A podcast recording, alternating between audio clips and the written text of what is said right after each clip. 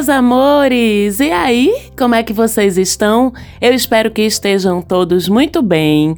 Eu aqui estou muito bem, só com a voz para variar um pouquinho atacada. Peço desculpas por isso, tenho falado demais, mas fazemos o que podemos. Vamos rouquinha mesmo para mais um episódio do Mapa da Maga. Vamos falar de astrologia, vamos falar o que é que o céu da semana tá trazendo aí pra gente. Eu sou Marcela Marques, falo com vocês aqui de Recife e esse é o seu mapa da maga. Vamos olhar a semana que vai do dia 24 até o dia 30 de abril, mês de abril já terminando. Estamos com Sol em Touro, estamos com Mercúrio retrógrado desde a semana passada. Estamos ainda recebendo os efeitos do eclipse solar da semana passada também, que foi bem potente. Se você não sabe como é que esse eclipse mexeu aí com a vida da gente, como vai mexer também, porque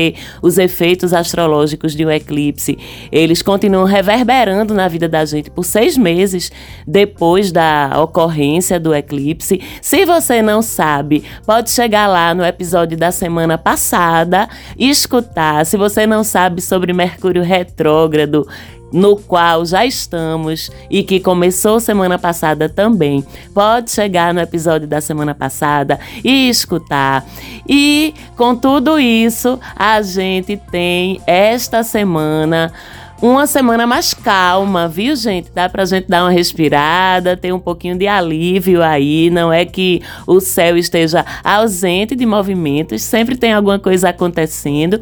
Mas essa semana, sim, a gente pode dizer que as coisas estão um pouco mais tranquilas. Estaremos ainda em semana de lua nova até quinta-feira, né? Ainda dá tempo até quinta-feira de você plantar suas sementinhas aí do que você quer ver crescer ao longo dessa alunação. E na quinta-feira, dia 27, a lua muda de fase, passa a estar em sua fase crescente no signo de Leão. Na fase crescente, você que já acompanha o mapa da maga há algum tempo, sabe que cada fase da lua tem um tipo de energia, um tipo de facilidade ou movimento ou forma de a gente lidar com as coisas que fica favorecido por aquela determinada fase da lua. Com a fase crescente, que começa nessa quinta-feira, dia 27, as coisas que a gente plantou na semana anterior, com a alunação em sua fase nova, elas começam a amadurecer. Eu costumo dizer que qualquer coisa da vida da gente é um projeto. Então, quando a gente fala de projetos, sementes que foram plantadas lá na lua nova, é tudo que você possa ter começado, sabendo que a energia da lua nova é propícia a gente iniciar coisas. Agora, com lua crescente, o que a gente iniciou vai amadurecer. Algumas coisas plantadas lá na lua nova já vão mostrar essa semana a partir da quinta-feira se vão pegar, né? Se a semente pegou, se a semente está germinando de fato, se a modinha fincou suas raízes na terra que a gente plantou, ou se não vão pegar, se vão mirrar, se não deu certo dessa vez, né? O momento da resistência é o momento de a gente observar, cuidar, regar essa mudinha, fazer ela tomar sol, fazer ajustes, alguma coisa inclusive pode não dar certo. Alguma dessas plantinhas a gente pode ver que não pegou bem, que começou a murchar, e isso durante durante a lua crescente já fica claro. É um momento também da gente discernir no que é que vale a pena a gente continuar investindo energia ou no que vale a pena a gente continuar jogando água, a gente continuar cuidando, regando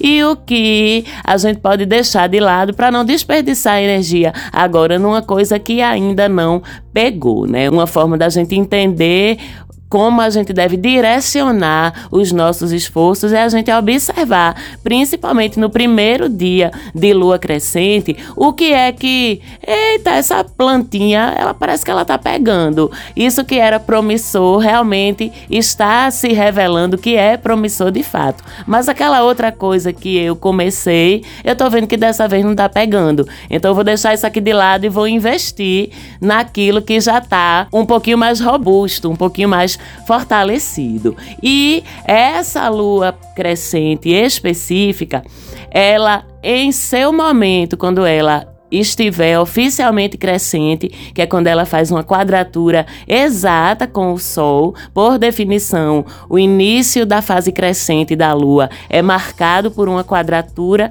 entre o Sol e a Lua, então isso sempre vai acontecer, mas essa Lua crescente, em específico da quinta-feira, ela fica crescente fazendo oposição com Plutão. Lua lá em Leão e Plutão recém-chegado agora em Aquário Aquário, né? Ou seja, sabemos que Plutão é um astro que age desestruturando as coisas, né? Às vezes trazendo acontecimentos bruscos ou acontecimentos até que funcionam como barreiras muito fortes que funcionam como obstáculos, o que inclusive ajuda a gente a entender onde é que a gente deve continuar investindo energia ou não. Nessa quinta-feira, com essa ação antagonista de Plutão, é bem possível realmente que algo seja frustrado, que algo se dissolva que algo se rompa na tua vida, nos teus projetos, que alguma coisa não dê certo, que a gente sofra alguma frustração ou que a gente tenha que enfrentar algum obstáculo forte, alguma crise por conta dessa oposição entre a Lua e Plutão na quinta-feira. Essa crise, mais particularmente para você, pode influenciar nas casas que estão no eixo Leão e Aquário. Para quem não lembra ou ainda não sabe, o nosso mapa natal ele é dividido em casas zodiacais. Cada uma dessas casas, elas são 12, e cada uma dessas casas ela é palco de um conjunto de assuntos na vida da gente. Então esses trânsitos, esses movimentos do céu, a gente entende melhor, entende de uma forma mais personalizada como eles podem impactar na nossa vida se a gente conhece a mandala do nosso mapa natal e aí a gente consegue sobrepor em cima da mandala do nosso mapa esses trânsitos. Então, nesse caso específico, você vai olhar na quinta-feira a Lua vai estar nos primeiros graus de Leão, onde é em que casa que cai os primeiros graus de Leão no meu mapa natal. E Plutão vai estar nos primeiros graus de Aquário. A dica: como Leão e Aquário são signos opostos, eles vão estar em casas opostas. A Lua vai estar numa casa e Plutão vai estar na casa oposta. Como são 12 casas, então se a Lua estiver na 1, Plutão vai estar na 7, que é a oposta. Se a Lua estiver na 4, Plutão vai estar na 10, que é oposta, e assim por diante. Pois bem, é nos assuntos dessas duas casas opostas, onde de um lado vai estar a Lua e do outro vai estar Plutão, que deve acontecer alguma movimentação de obstáculo, de dificuldade, de ruptura, de problema para resolver, de dor de cabeça para enfrentar, que vai apontar para você a necessidade muito clara de fazer algum tipo de ajuste na tua vida nos assuntos dessa casa. Como sempre, você sabe que se você não consegue enxergar isso na tua mandala, se você tem dificuldade de identificar, fale lá comigo no Instagram da gente, arroba Mapa da Maga. Manda um direct que eu te ajudo a fazer essa identificação, que eu te ajudo a entender onde e como essa oposição da quinta-feira pode estar tá impactando na tua vida. Então já sabemos que o dia Red Flag, a bandeira vermelha dessa semana, é a quinta-feira, certo? Qual é a orientação? Independente de como e onde essa oposição vai impactar na tua vida, a orientação é a mesma, que você flua o caminho da menor resistência em tudo. Ser água em vez de pedra, a gente pode dizer assim. Se cair, caia molinho, caia molinha para não se machucar ainda mais, né?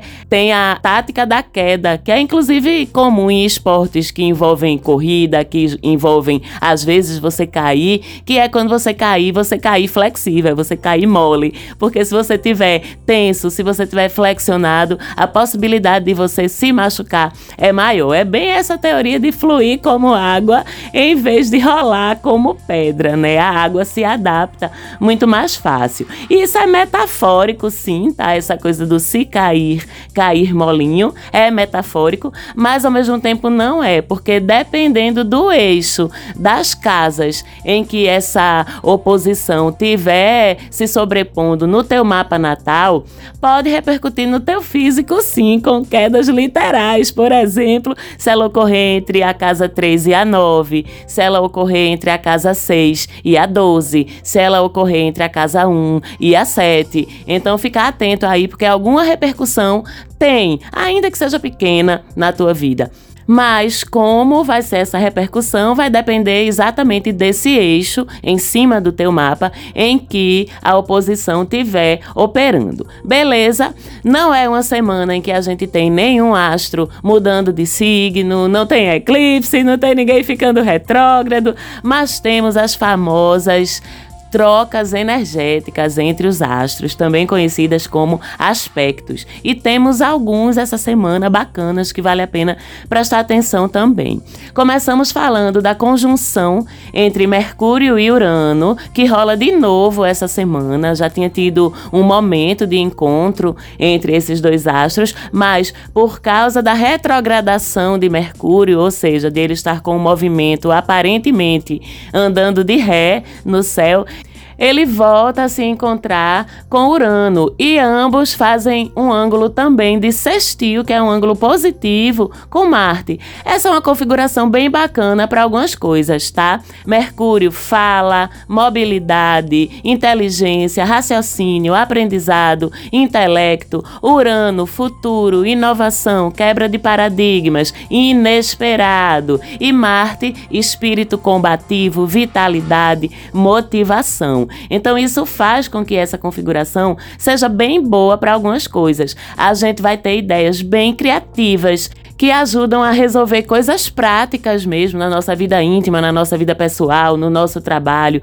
Nosso pensamento fica muito estratégico, fica muito ágil. Então, apesar de Mercúrio estar retrógrado, é uma semana boa para a gente estudar, para a gente rever assuntos que a gente tentou entender em algum momento anterior e não conseguiu, a nossa mente bugou. Se a gente retornar a esses assuntos agora, a gente consegue ter uma compreensão mais clara. Se a gente interromper um estudo, é um momento muito bacana para a gente voltar a esse estudo, a essa leitura. Se a gente interrompeu um livro porque não estava conseguindo seguir adiante, é um momento massa para a gente voltar, que dessa vez é bem provável que você você consiga seguir, dar continuidade na leitura. Bom para aprender coisas novas também. Ótimo para colocar energia em estudar escrever, fazer algum trabalho que envolva essa agilidade mental, essa capacidade de pensar rápido, de entender as coisas de forma mais fácil. Práticas esportivas, de atividade física também dá super certo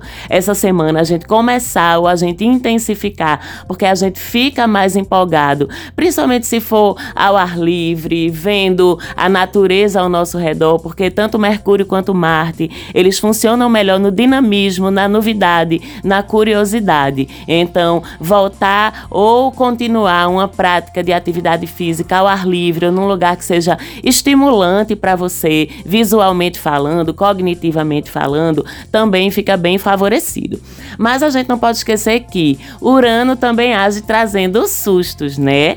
Coisas que acontecem de forma inesperada e como Mercúrio está retrógrado, já sabemos como funciona todo esse rolê de Mercúrio retrógrado retrógrado para atrapalhar a vida da gente, numa semana de Mercúrio retrógrado em conjunção com Urano, com certeza vai dar uma multiplicada naqueles já famosos efeitos de MR para os íntimos, né?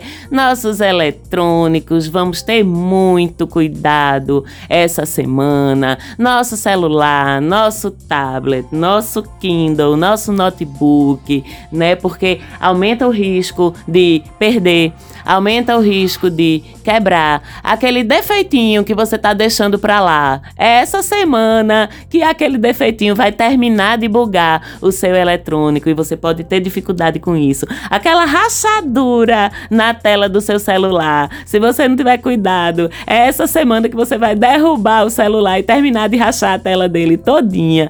Essas coisas que são muito do dia a dia, eu sempre digo isso, né? Mercúrio é muito juntinho da gente, porque os assuntos que ele rege são coisas que estão cada vez mais na nossa realidade diária. Os eletrônicos, as comunicações, a nossa mobilidade, o nosso uso de veículos de transporte. Então, com eles também teremos que ter um cuidado adicional essa semana. Então, seu carro, sua bike, sua moto, os e-mails que você manda, as mensagens de WhatsApp que você manda, seus aplicativos que são importantes para o teu dia a dia, seu cartão do banco, sua senha, tudo isso tenha bastante cuidado essa semana, porque Urano ainda traz que as coisas aconteçam de forma inesperada. Então, quanto mais a gente se prevenir, melhor. Essa conjunção ela só vai até sexta, dia 28, mas mesmo que ela se desfaça após o dia 28, Mercúrio vai continuar retrógrado. Então, os cuidados continuam valendo,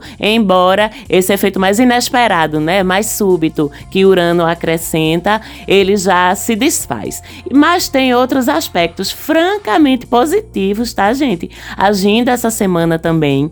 A gente tem o Sol e Saturno em sextil. Sextil é um ângulo que eu costumo dizer que é um ângulo que traz atalhos de facilidade para a gente aproveitar.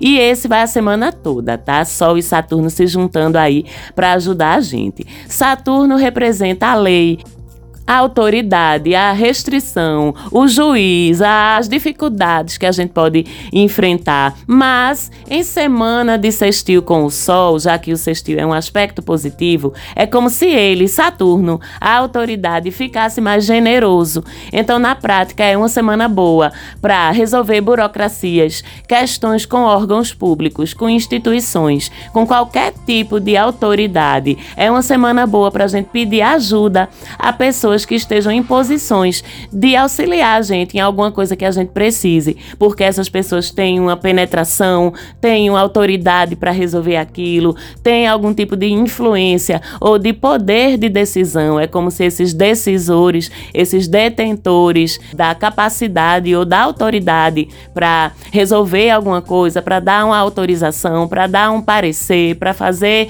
andar alguma coisa que estava parada, eles ficam mais generosos, eles ficam mais a nosso favor. Então, é uma boa semana para a gente fazer esse tipo de movimento. Algum benefício ou reconhecimento por sua competência, seu comprometimento, seu expertise em alguma coisa sua contribuição em alguma coisa, seja no trabalho, seja na tua comunidade, seja no lugar onde você estuda, seja entre os seus amigos, seja algum tipo de reconhecimento também pode chegar até você. Principalmente que a gente sabe que Saturno, ele abraça, né, dá um tapinha na cabeça de quem está comprometido com suas responsabilidades, com seus deveres, com seus compromissos. Então, quanto mais certinho a gente for essa semana, quanto mais mais Caxias, né? Quanto mais CDF a gente for essa semana com nossas responsabilidades, com aquilo que se espera que a gente faça de um jeito bacana, de um jeito competente,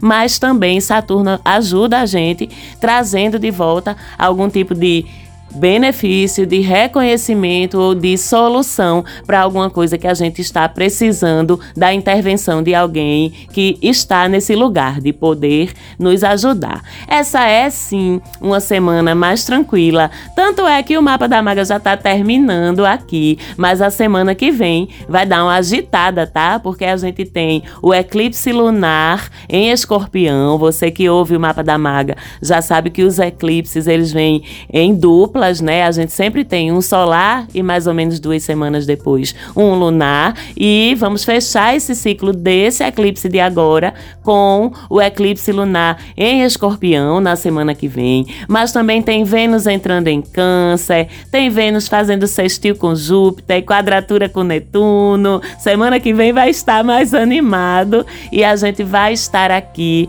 para falar de tudo isso para vocês de novo. Mais uma vez eu quero lembrar que quem ainda não segue a Maga lá no Instagram, chega lá, é importante que você siga, é importante para a visibilidade da gente, que é uma coisa que a gente faz com tanto amor, com tanto afeto, e é bom poder falar com vocês lá. Então segue lá, me dá um oi. Eu tô sempre postando coisa bacana de astrologia e sobre outras coisas de espiritualidade, enfim. Então vou ser muito grata pela sua presença lá, pelo seu oi, pela sua curtidinha, pelo seu like. Quero, como sempre, mandar um beijo muito grande a todo mundo que ouve a gente aí pelo mundo todo. Um beijo muito grande para minha produtora do coração também, Falante Áudio e seu headman, Sérgio Quirilos, meu companheiro de farra, grande amigo e também produtor. É muito bom estar sempre com vocês aqui todas as semanas. E é claro que semana que vem